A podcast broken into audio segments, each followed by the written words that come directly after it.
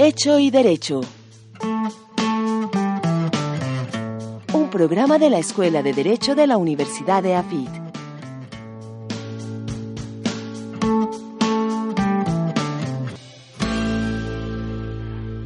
Mm, Buenos días para todos. Estamos en una nueva emisión de nuestro programa Hecho y Derecho de la Facultad de Derecho de la Universidad de AFIT.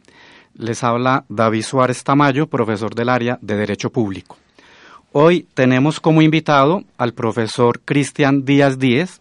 El profesor Cristian es abogado de la Universidad de Antioquia, especialista en Derecho Administrativo y magíster de la misma universidad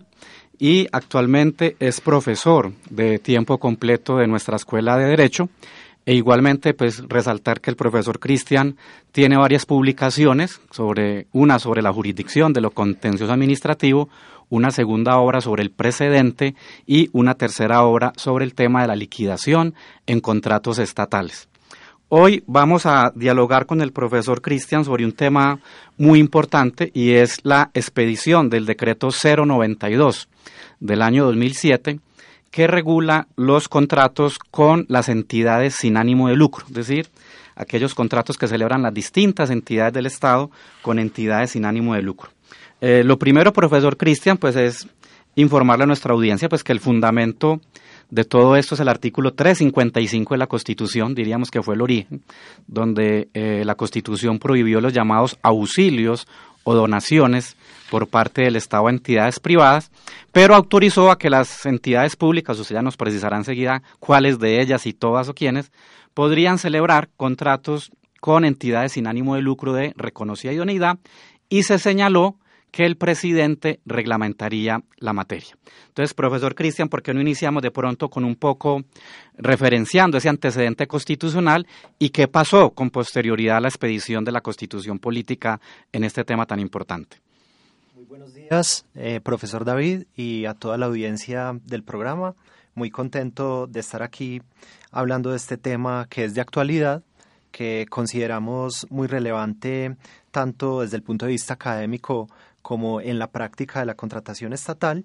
Eh, y para dar respuesta a su pregunta, efectivamente, como usted lo mencionaba, hay un antecedente constitucional directo del tema. Eh, lo encontramos en el artículo 355 de la Carta Política, que establece en su primer inciso que ninguna de las ramas u órganos del poder público podrá decretar auxilios o donaciones en favor de personas naturales o jurídicas de derecho privado. Entonces, a partir de ese primer inciso, uno pudiera establecer que la regla general en materia constitucional es que se prohíben los auxilios parlamentarios, como usted también lo mencionaba, y eso lo que significa es que eh, el Estado, las autoridades, en principio, pues no podrían decretar ningún tipo de donación eh, o de auxilio a favor del sector privado,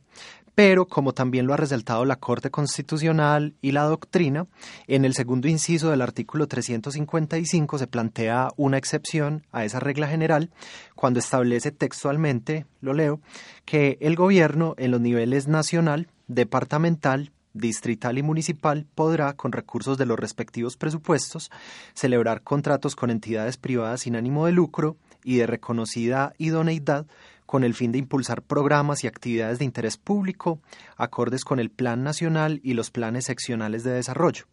Y efectivamente señala pues que el gobierno nacional reglamentará la materia. Entonces, desde el año 91 tenemos esta disposición que claramente establece, como lo decíamos, una regla general que prohíbe eh, el otorgamiento de donaciones o auxilios al sector privado y una excepción en el inciso segundo. De lo que se trata es que precisemos entonces en qué consiste esa excepción, en qué casos es posible que se celebren los convenios a los que hace referencia el segundo inciso del artículo 355 y como también usted lo anotaba, eh, si es en relación con cualquier entidad pública o si se presentan allí algunas eh, precisiones que es necesario plantear. Entonces, eh, partiendo de eso, eh, ya se había expedido un decreto que estuvo vigente hasta que entró en vigencia el decreto 092 del 2017. El anterior era el decreto 777 del 92 y allí se establecía una regulación eh, atendiendo al mandato constitucional que señalaba que el gobierno nacional reglamentaría la materia eh, y en ese decreto se precisaba en qué circunstancias era posible celebrar los contratos o convenios. Ahorita me referiré también un poco acerca de ese tema, si puede establecerse o no una diferencia entre el concepto de contrato y de convenio eh, en esta materia. Y en el decreto 777 del 92 se señalaba que se trataba de las entidades del gobierno nacional, eh, distrital, eh, o departamental, es decir, unas categorías que se circunscribían al gobierno y esa regulación se mantiene en el decreto 092 del 2017. Entonces, grosso modo, eh, esos eran, digamos, los aspectos de los antecedentes del tema hasta la expedición del decreto 092 del 2017. Es, es bueno advertir, eh, profesor Cristian, que obviamente a nivel constitucional y legal en Colombia sí hay unas eh, salvedades donde el Estado puede dar aportes o auxilios, como todos conocemos, hay subsidios en vivienda, hay subsidios en servicios públicos domiciliarios, hay subsidios en salud. La Corte ha aceptado, por ejemplo, que en casos de calamidades, un terremoto, una inundación, se desborda un río, pues obviamente un alcalde municipal pues podría regalar colchones, cobijas, medicamentos a esas personas. Eh, este decreto entonces 777 que tuvo pues una vigencia casi de, 26 años, que es raro en Colombia que tenemos tanto reformismo normativo, fue reemplazado entonces por el decreto 092. Eh, normalmente con el 777 ¿Qué críticas hubo? ¿Qué, ¿Qué fue lo que motivó la necesidad de expedir este nuevo decreto 092, profesor Cristian? Sí, Efectivamente, el decreto 777 del 92 ya establecía una serie de límites a la celebración de los contratos a los que se refiere el inciso segundo del artículo 355 de la Constitución, pero en la práctica se presentaban eh, varios problemas en la interpretación de las disposiciones contenidas en dicho decreto, porque en su contenido se señalaba que esos convenios no podían tener una contraprestación, eh, que no podían ser de naturaleza conmutativa, eh, sino que hablaba simplemente de la posibilidad de pactar la entrega de aportes por parte del Estado eh, a los particulares, a las entidades privadas sin ánimo de lucro, pero quedaban una serie de situaciones problemáticas como las que a continuación voy a plantear. Por ejemplo, eh, se preguntaban algunas entidades si podían aplicar el decreto 777 del 92 para celebrar aquellos convenios a los que se refiere el artículo 96 de la Ley 489 del 98, eh, que tienen que ver con los acuerdos que permite el legislador que celebren las entidades públicas con las entidades privadas sin ánimo de lucro para desarrollar programas relacionados con su funcionamiento o con la administración de la entidad. Ese era, digamos, un problema que se presentaba. Entonces, ahí la pregunta es si se celebra un acuerdo a los, de los que se refiere el artículo 96 de la ley 489, eso significa que debo aplicar el decreto 777 del 92. Un segundo problema tenía que ver con el carácter de los aportes que se podían pactar en un convenio eh, celebrado al amparo del decreto 777 del 92 y es si se podía aportes en especie, aportes en dinero, eh, si las dos partes de la relación negocial tenían que realizar algún aporte o si solo se podía aportes del sector público y otros Cristian ahí, ahí quería hacer una anotación porque una de las cosas que se observaba mucho en la práctica eran convenios donde por ejemplo un municipio eh, aportaba mil dos mil millones de pesos y una fundación o una corporación aportaba 10 o 15 millones para que esa corporación, esa fundación ejecutara esos otros dos mil millones y el aporte de la fundación era de 10 o 15 millones, es decir, muchas veces no llegaba ni al 5%, ni al 10% de lo que aportaba la entidad pública. Entiendo que esa también era una de las cosas de las que bastante se abusaba. Sí, y, y, se generaba el problema de que no había eh, un, un, mínimo claro en el decreto 777 del 92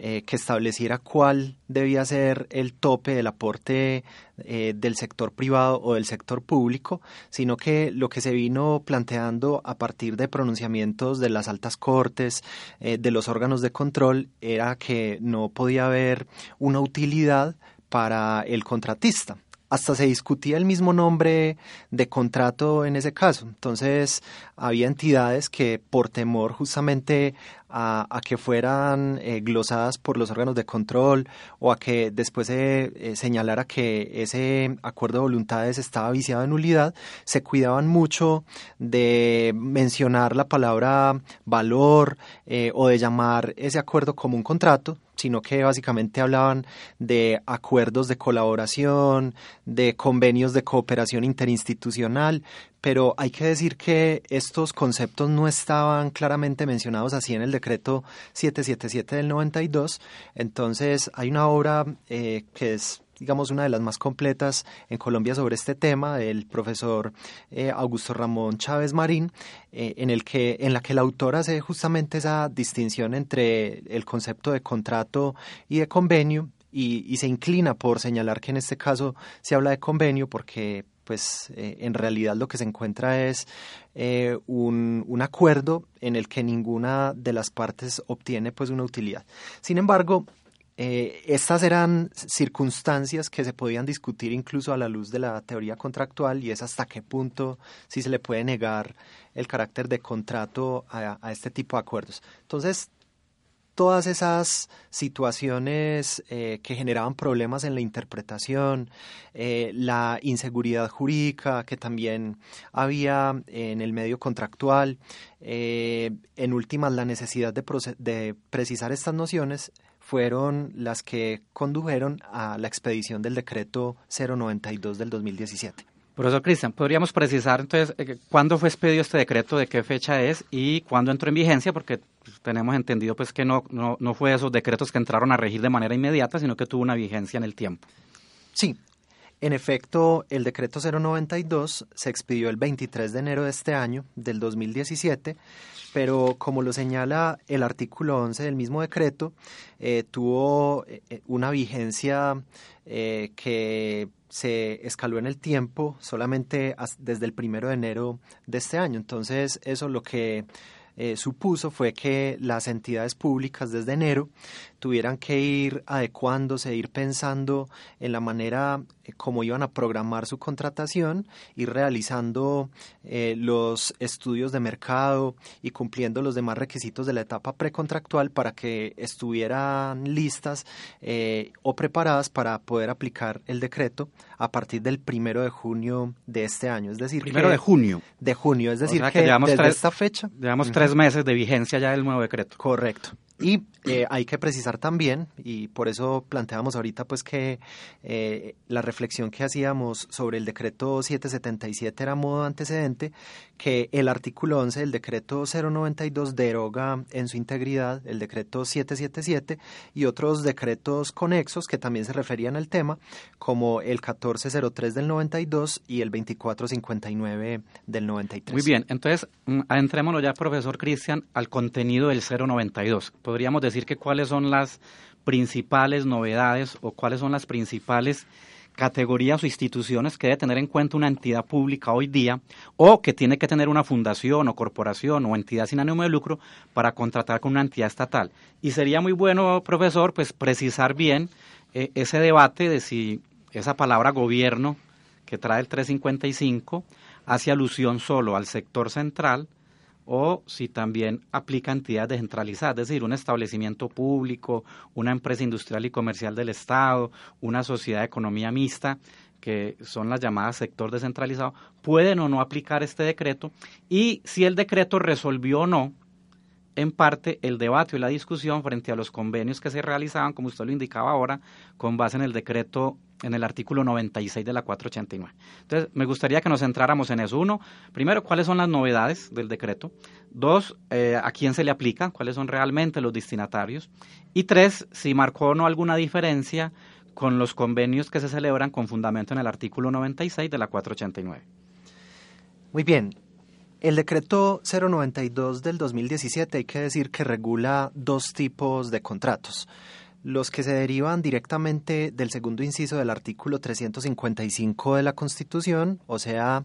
los que celebran las entidades del gobierno nacional, departamental eh, o distrital o municipal para llevar a cabo proyectos de interés público relacionados con los planes nacionales o seccionales de desarrollo. En, en otras palabras, esta es la primera categoría de contratos a la que se refiere el decreto 092 del 2017.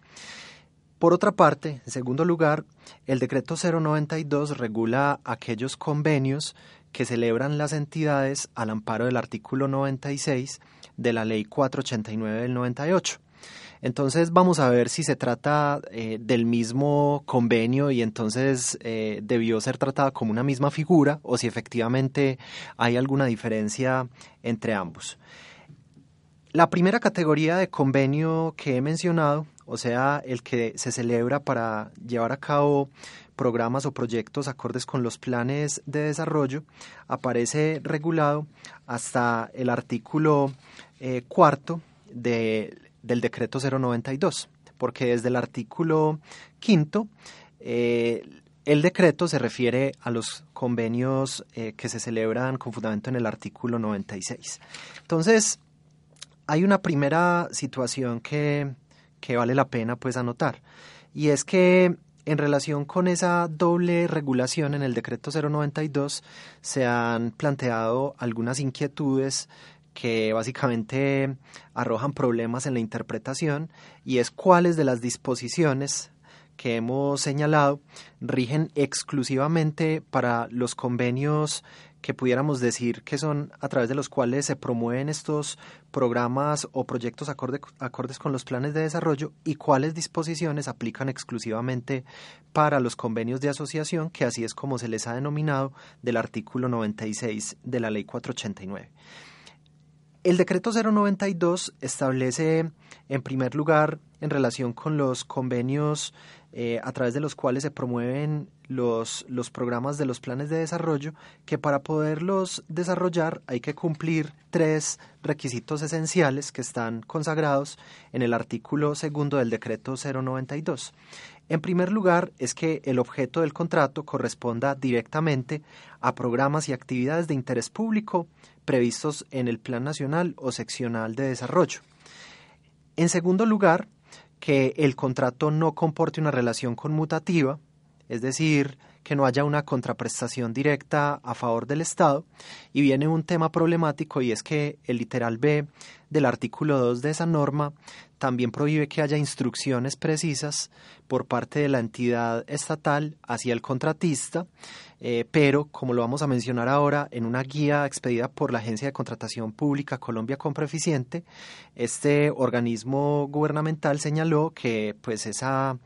eh, prohibición de dar instrucciones precisas señalada en el decreto 092 no podía interpretarse como una proscripción a que hubiera un seguimiento o un control a la ejecución del convenio por parte de la entidad estatal pero resulta pues problemático exigir ese seguimiento cuando no se pueden dar instrucciones precisas eh, al contratista. Y el tercer requisito es que en principio no puede haber en el mercado oferta de los bienes o servicios que se van a contratar con la entidad privada sin ánimo de lucro, eh, pero la norma deja abierta la posibilidad de que la entidad justifique por qué a pesar de que hay oferta por parte de otros proveedores de esos bienes o servicios, resulta más eficiente eh, celebrar el contrato con la entidad privada sin ánimo de lucro y si hay varias eh, entidades de esta naturaleza que puedan cumplir con ese objeto contractual, entonces la entidad debe llevar a cabo un proceso de selección objetiva. Y esa es una diferencia en relación con el decreto 777, porque este último, el 777, permitía que en la celebración de estos convenios las disposiciones aplicables fueran las del derecho privado y por lo tanto esos convenios se podían celebrar directamente aunque hubiera otras entidades privadas sin ánimo de lucro que los pudieran llevar a cabo. De ahí que varias de las críticas que se presentaran a nivel eh, jurisprudencial o en el ejercicio del control fiscal o disciplinario era que algunas entidades podrían estar allí eh, direccionando la contratación porque pues eh, se limitaban a celebrar este tipo de convenios con ciertas entidades. Profesor, entonces podríamos precisar que bajo la luz del actual, o sea, bajo la luz del decreto 92 que es el que está rigiendo, hoy día una entidad pública, si quiere hacer uso de este decreto y del inciso segundo del 355, no podría contratar lo que llamamos a dedo, a un solo proponente. Tendría que si en ese municipio o en ese departamento existen varias fundaciones o corporaciones o entidades privadas sin ánimo de lucro que puedan satisfacer esa necesidad que tiene ese municipio, ese departamento, tendría que ser una convocatoria, tendría que ser un proceso de selección o si hay una forma de hacerlo de manera directa. Sí, digamos que en principio esa es la regla y es que si hay varias entidades privadas sin ánimo de lucro eh, que cumplan eh, con lo que la entidad necesita, la entidad efectivamente debe realizar un proceso competitivo, porque así se señala en el artículo cuarto del decreto. Sin embargo, encontramos en el inciso final de la norma citada eh, una posibilidad de llevar a cabo un proceso eh, que no requiera adelantar un trámite competitivo y es cuando el, el, gobierno señala que las entidades estatales no están obligadas a adelantar el proceso competitivo previsto en este artículo cuando el objeto del proceso de contratación corresponde a actividades artísticas, culturales, deportivas y de promoción de la diversidad étnica colombiana que solo puedan desarrollar determinadas personas naturales o jurídicas, condición que debe justificarse en los estudios y documentos previos. reiteremos, actividades artísticas, culturales, deportivas y... De promoción de la diversidad étnica colombiana. O sea, en esos cuatro casos, la administración podría justificar y contratar directamente con una fundación o corporación determinada, sin necesidad de hacer el proceso de selección objetiva. Correcto. Un aspecto que también debe tenerse en cuenta en la regulación actual del tema del decreto 092 y esta también es una gran diferencia en relación con el decreto 777, es que señala unos eventos específicos que son los únicos que permiten celebrar este tipo de convenios que desarrollan el segundo inciso del artículo 355 de la Constitución, y es que el objeto de esos acuerdos debe buscar exclusivamente, como lo señala el literal A del artículo 2 del decreto, promover los derechos de personas en situación de debilidad manifiesta o indefensión, los derechos de las minorías, el derecho a la educación, el derecho a la paz, las manifestaciones artísticas, culturales, deportivas y de promoción de la diversidad étnica colombiana. Eh, es muy importante hacer este análisis y no sé, eh, profe David, de pronto usted qué piense al respecto, y es que en el artículo 355 de la Constitución, en su segundo inciso, eh, el constituyente le brinda la posibilidad a las entidades del gobierno de realizar este tipo de convenios bajo la reglamentación que expida el mismo gobierno nacional. El decreto 777 del 92 no restringía el objeto de este tipo de convenios, sino que permitía realizarlos cumpliendo con unos requisitos mínimos.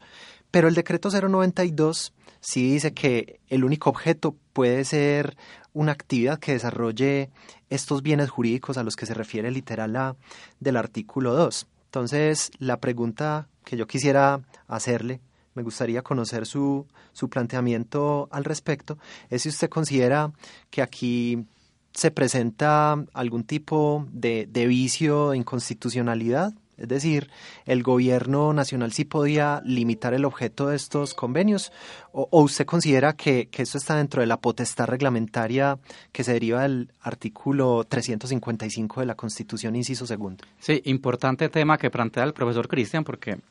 indudablemente a uno siempre le han dicho que la potestad reglamentaria pues no puede limitar o eh, reducir los lineamientos de la norma original. Sin embargo, habría que precisar que este es un tipo de potestad reglamentaria muy diferente, porque aquí el presidente no está reglamentando una ley, no sería un decreto de los que llamamos subordinados, sino que acá el presidente está desarrollando directamente una norma constitucional. Entonces, podría uno decir que el constituyente dejó en manos del presidente fijar los alcances, las regulaciones, el procedimiento, las salvedades, los, los pero va a ser un tema muy interesante. Además, otro tema que uno podría plantear que en Colombia eh, se volvió pacífico es si este tipo de decretos por desarrollar directamente la Constitución deberían ser de control del Consejo de Estado o de la Corte. Tradicionalmente se ha creído que el Consejo de Estado, porque obviamente no es de aquellas normas que están en el listado que la Constitución trae para hacer competencia de la Corte, porque no es una ley, no es un decreto con fuerza de ley, no es un decreto legislativo. Entonces, muy seguramente la tesis que se va a imponer es que este decreto 092 es de control del Consejo de Estado. Allí se verá ese debate que usted plantea, profesor, en el sentido de si el presidente tenía una libre configuración al momento de determinar a, qué tipo de actividades se podían dedicar estos convenios o si por el contrario se puede considerar que el presidente excedió y se extralimitó en la facultad por el constituyente, porque alguien podría interpretar que el artículo 355 está siendo amplio en el sentido de que son convenios para desarrollar los planes de desarrollo. Entonces, un alcalde o un gobernador podría decir, en mi caso particular, en mi plan de desarrollo, no es tan prioritario algunas de las actividades que hay allí, sino que yo tengo otras prioridades en el tema ambiental, en el tema de mujeres, en cualquier otro tema, alcantarillado, acueducto, y por lo tanto estaría el presidente limitando. Creo que entonces que es un debate que va a ser bien interesante al momento de que algún organismo de control se pronuncie. Incluso quería hacerle esa pregunta, profesor. ¿Se conoce ya demanda? Es decir, ¿hay, ya demandas contra este decreto 092?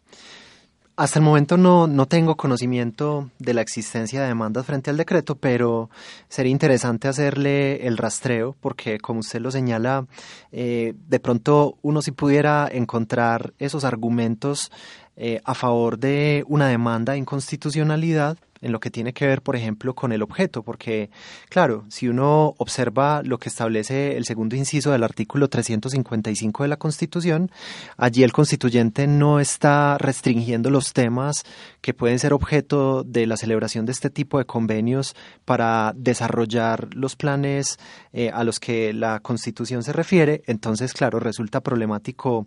ese aspecto. Otro de los puntos que, que, es importante mencionar tiene que ver con el requisito para quienes puedan celebrar en el sector privado eh, los convenios a los que se refiere el decreto. Y son eh, básicamente, en primer lugar, que se trate de entidades sin ánimo de lucro de reconocida idoneidad. Y, y este es un aspecto también bastante discutible, es decir, ¿cuándo podemos decir que una fundación, una corporación eh, es de reconocida idoneidad y cuándo no? Porque el artículo tercero del decreto 092 establece un concepto jurídico indeterminado, dice que la entidad sin ánimo de lucro es de reconocida idoneidad cuando es adecuada y apropiada para desarrollar las actividades que son objeto del proceso de contratación y cuenta con experiencia en el objeto a contratar. Profesor, en, el 777 esa idoneidad la certificaba el propio representante legal de la entidad pública que iba a contratar con esa fundación o corporación. En el 092 se mantiene esa exigencia, debe haber una certificación o una resolución previa del alcalde, del gobernador, para, para acreditar esa idoneidad o, o simplemente es ese concepto indeterminado que usted señala? Sí, eh, lo que se establece es que siempre debe haber una autorización del representante legal de la entidad, que incluso es indelegable, para poder celebrar estos convenios eh, y en últimas, eh, como parte de esa autorización, pues debe estar la justificación de por qué se va a celebrar el convenio con esa entidad privada sin ánimo de lucro. Lo problemático es que a pesar de que el espíritu del decreto 092 es señalar que en los aspectos no regulados en el mismo se deben aplicar las reglas del Estatuto General de Contratación de la Administración Pública, diferencia también con el decreto 092 que remitiera al derecho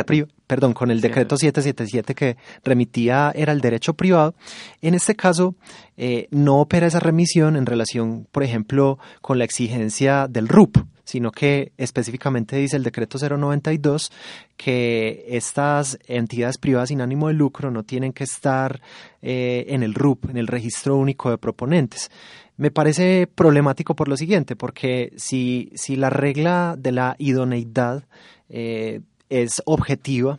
entonces, eh, las cámaras de comercio en este caso no serían las que verificarían la experiencia, el reconocimiento, sino que sería un análisis interno de la entidad. Eh, por ejemplo, el decreto no trae cuánta experiencia, cuánto tiempo de constitución tiene que tener la fundación o corporación. Seis meses, un año. Es decir, la corporación pudo haberse creado hace cinco meses, cuatro meses, pero entonces ahí estarían dudas y si tiene experiencia, ¿no? Correcto. Y entonces pasemos incluso a lo que dice Colombia con Preficiente. Este año se expidió una guía porque el decreto 092 establece que aquellas palabras que inicien en mayúscula en el decreto se deben interpretar a la luz de la guía que para los efectos expedirá la Agencia de Contratación Pública Colombia Compra Eficiente. En este momento esa guía pues ya está vigente, es una guía que se titula Guía para la contratación con entidades privadas sin ánimo de lucro y de reconocida idoneidad y allí, básicamente, lo que dice Colombia con Proficiente, que como todos sabemos es eh, el organismo gubernamental que se encarga de fijar las políticas, las pautas, en virtud de lo establecido en el decreto 4170 del 2011 de cómo se debe llevar a cabo la contratación pública, es que la exigencia de idoneidad, de experiencia específica, en un caso concreto, la, la determina la entidad estatal de manera proporcional al objeto, a lo que vaya a contratar pero no hay unos requisitos o unas exigencias eh, rígidas pues que, establezca el decreto 092. Lastimosamente, profesor, acá el tiempo es oro. ¿Por qué no pasamos muy brevemente a la regulación que trae este decreto frente a los del artículo 96 de la 489, eh, lo más resumido posible, profesor Cristian? Como lo decíamos ahora, el problema que se presenta con los convenios derivados del artículo 96 de la Ley 489 del 98 es que ese mismo artículo dice que la celebración de dichos convenios debe cumplir con lo establecido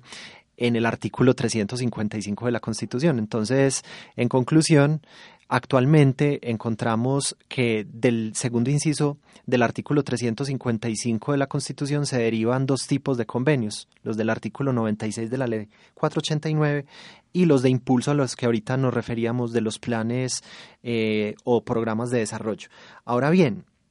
la diferencia en la regulación de los unos y los otros es que el artículo quinto del, del decreto 092 exige que para poder celebrar los convenios a los que se refiere el artículo 96, eh, pues hay que cumplir con una regla y es que haya aportes por parte de la entidad pública y del particular. Es decir, esos aportes pueden ser en dinero o en especie, pero no puede ser unilateral. Y que dependiendo del monto de los aportes se determinará si es necesario adelantar un proceso competitivo o no,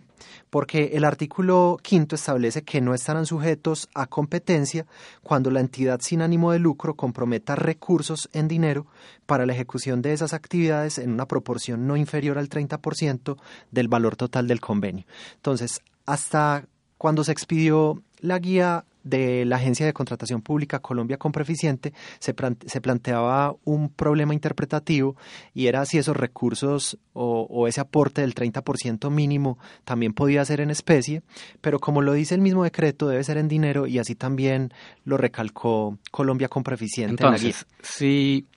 si se trata del segundo inciso del 355, no se exige aporte de la fundación particular.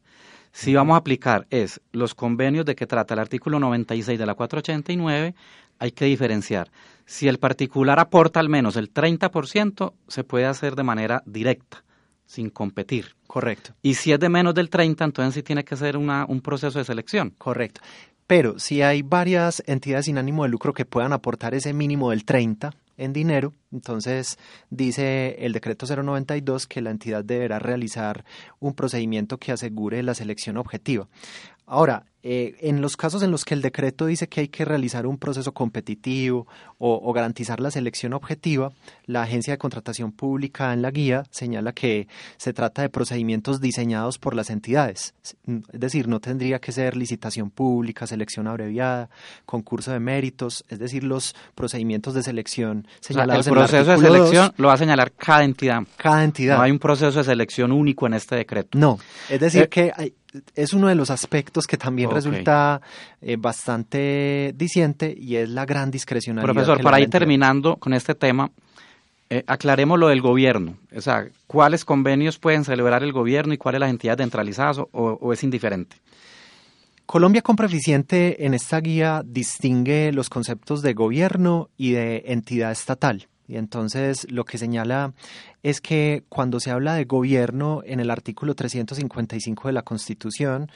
y en el decreto 092 para la celebración de los convenios a través de los cuales se impulsan los planes eh, de desarrollo, en ese caso únicamente dichos convenios solo los pueden celebrar aquellas entidades eh, gubernamentales, es decir, que hacen parte del gobierno a nivel nacional, seccional o distrital en, otras palabras, eh, básicamente a partir de esa interpretación eh, no podrían celebrar ese tipo de convenios órganos autónomos o de control eh, o, u otras ramas del poder público como la legislativa o la judicial. O sea, solo la rama ejecutiva. Pero tanto central como descentralizado o solo central. La, la agencia de contratación pública deja en la guía esa esa pregunta porque no, no es muy clara la redacción eh, de la misma, en el sentido de que dice que debe tratarse de órganos del gobierno, pero por allá también se refiere, por ejemplo, a los órganos descentralizados territorialmente. Pero no hay una parte de la guía en la que se hable, por ejemplo, de los órganos descentralizados por servicios, entonces queda la duda de si los podemos incluir dentro del concepto queda claro, gobierno. Queda claro que por gobierno vamos a entender rama ejecutiva, o sea que este decreto en la primera, en la parte referida a los del 355, no lo podrían usar ni la rama judicial, ni el legislativo, ni órganos autónomos como son el Banco de la República, los organismos de control, los organismos electorales. Correcto. Queda la duda si dentro de ese concepto gobierno quedan incluidas o no las entidades descentralizadas como los establecimientos públicos, las empresas industriales, las sociedades de economía mixta. Y los del 489, los del 96 de la 489, si es cualquier entidad estatal o, Correcto. o qué restricción trae la norma. Colombia Compra Eficiente señala que como el artículo 96 de la ley 489 no se refiere exclusivamente al gobierno, sino que eh, es un artículo que le aplica a todas las entidades estatales, entonces eh, los convenios de asociación sí los podrían celebrar entidades que no pertenezcan al gobierno. Perfecto. Profesor Cristian, ya para terminar con el programa de hoy, aprovechando aquí su presencia, ¿por qué no nos habla muy brevemente de la especialización de Derecho Público que ofrece la Universidad de AFIT y hablemos también un poco de las jornadas de derecho administrativo que serán el 2 y 3 de octubre. Entonces, primero que todo, ¿por qué no damos una información muy general sobre la especialización? Fechas, eh, procedimientos. Sí, bueno, muy, muy interesante eh, que ustedes sepan que la Escuela de Derecho de la Universidad eh, ofrece la especialización en Derecho Público. Es un programa de posgrado que se caracteriza eh, por unir contenidos del derecho constitucional y del derecho administrativo y que desde el 1 de agosto hasta el 10 de noviembre tenemos abiertas las inscripciones. Ustedes pueden consultar en la página web, incluso en cualquier buscador pueden colocar especialización en Derecho Público eh, y allí directamente tendrán acceso a la página web en donde está la información del programa. Eh, no hay requisito de examen de admisión, simplemente se inscriben, pagan el valor de la inscripción, allí se señalan los datos de la persona que les que los puede orientar ante cualquier inquietud y luego de pagar la inscripción entonces tienen una entrevista eh, y el 22 de noviembre estaríamos dándoles los resultados de admisión. Correcto, es una especialización, es bueno comentarlo, profesor Cristian, que inicia pues cada año en el mes de enero y hasta diciembre, solo hay inscripciones por esta época, o sea, a mitad de año no se abre la especialización. Y también pues aprovechamos este espacio para eh, comentarles que el 2 y 3 de octubre estaremos celebrando las jornadas de Derecho Administrativo. Eh, también se pueden inscribir en qué parte, profesor Cristian. Sí, nosotros en este momento tenemos abiertas las inscripciones. Pueden ingresar al link www.eafit.edu.co slash recaudos. Allí pueden buscar el evento, se llama Onceadas Jornadas de Derecho Administrativo, entonces eh, allí se les despliega un listado de actividades que programa la Universidad de AFIT eh, y esta actividad empieza eh, con la X, porque está pues el 11 en romano y allí se pueden inscribir, es un trámite muy sencillo, eh, tiene un costo de 170 mil pesos para el público en general y de 70 mil pesos para estudiantes de pregrado de todas las universidades. Correcto. Eh, es bueno advertir que en esas jornadas se van a abordar los temas siguientes, código de policía, el régimen de contratos con entidades sin ánimo de lucro que hemos tratado hoy, la reforma política, proyecto de acto legislativo 012 del 2017, el tema de los laudos arbitrales y de cómo impactan la inversión extranjera, las prerrogativas públicas en entidades exceptuadas de ley 80, un tema muy de moda, muy, muy coyuntural en Colombia, o muy estructural, como lo queramos ver, que es la lucha contra la corrupción. Vamos a hacer esta pregunta es un asunto de penalistas, de administrativistas, de filósofos del derecho. Y haremos también un balance de los cinco años del CEPACA. Entonces, los invitamos pues a que se inscriban a estas importantes jornadas. Llegamos así entonces al final de un nuevo programa de Hecho y Derecho. Hoy estuvo con nosotros el profesor Cristian Díaz Díez y quien les habla, David Suárez Tamayo. Un feliz día para todos.